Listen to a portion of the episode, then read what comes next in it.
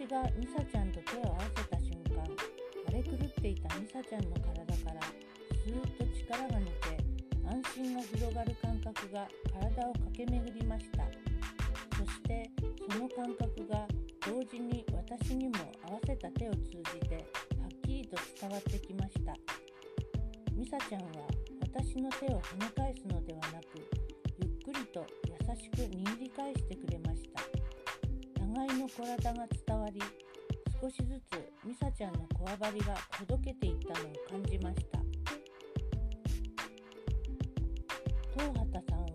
著書の「いるのはつらいよケアとセラピーについての覚書の中でこんな風にも言っています。熱が出た時怪我をした時眠れない時泣きそうな時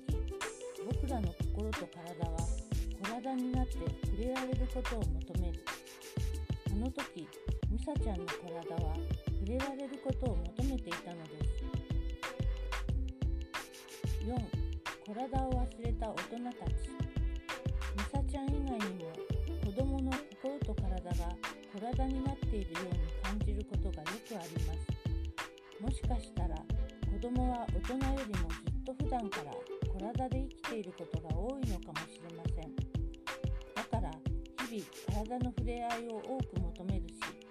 素直に弱さや不安が表出します。弱いからこそ他者に頼って生きているのです。体を持ち合わせ人に頼れるということは立派な彼らの強みなのです。しかしなぜだか多くの人間は大人になるにつれて上手に心を隠せるようになり心とは別の姿を体で演じながら人と関わり生きていけるようになります。心は本当は弱くても体で強いふりができるようになり誰かに頼ることが下手になります。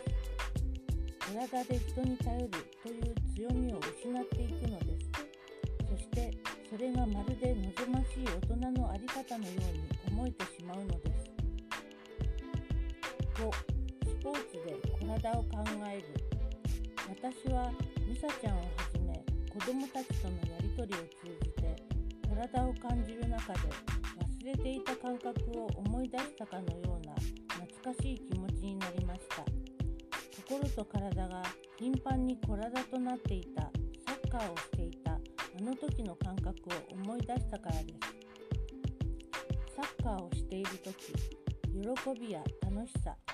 悔しさや苛立ち全てありのままの心の状態が体とリンクしていました。年齢や立場や性別を超えてピッチの上にいる時こそがありのままの自分でいられるような感覚でした。勝利の嬉しさを仲間と抱き合って喜んだ時の感触や落胆している時に誰かにそっと背中を押してもらった時のぬくもりは今でも忘れられません。何より体で築いた絆は葉にはできないほど強くかけがえのないものになっていますスポーツには私たちの分けられた心と体を体にしてくれる力があるのかもしれません。そしてその体は私たち人間が一人ではいかに弱くて脆くどれほど他者とのつながりが大切かを思い出させてくれます。そんな風に体を通じて自分の弱さに向き合えた時誰かの弱さにも共感する力が養われます。大人になった私たちがいつも体でいることは難しいのかもしれませんが時々体を体感することで少しだけ自分にも相手にも優しくなれるのかもしれません。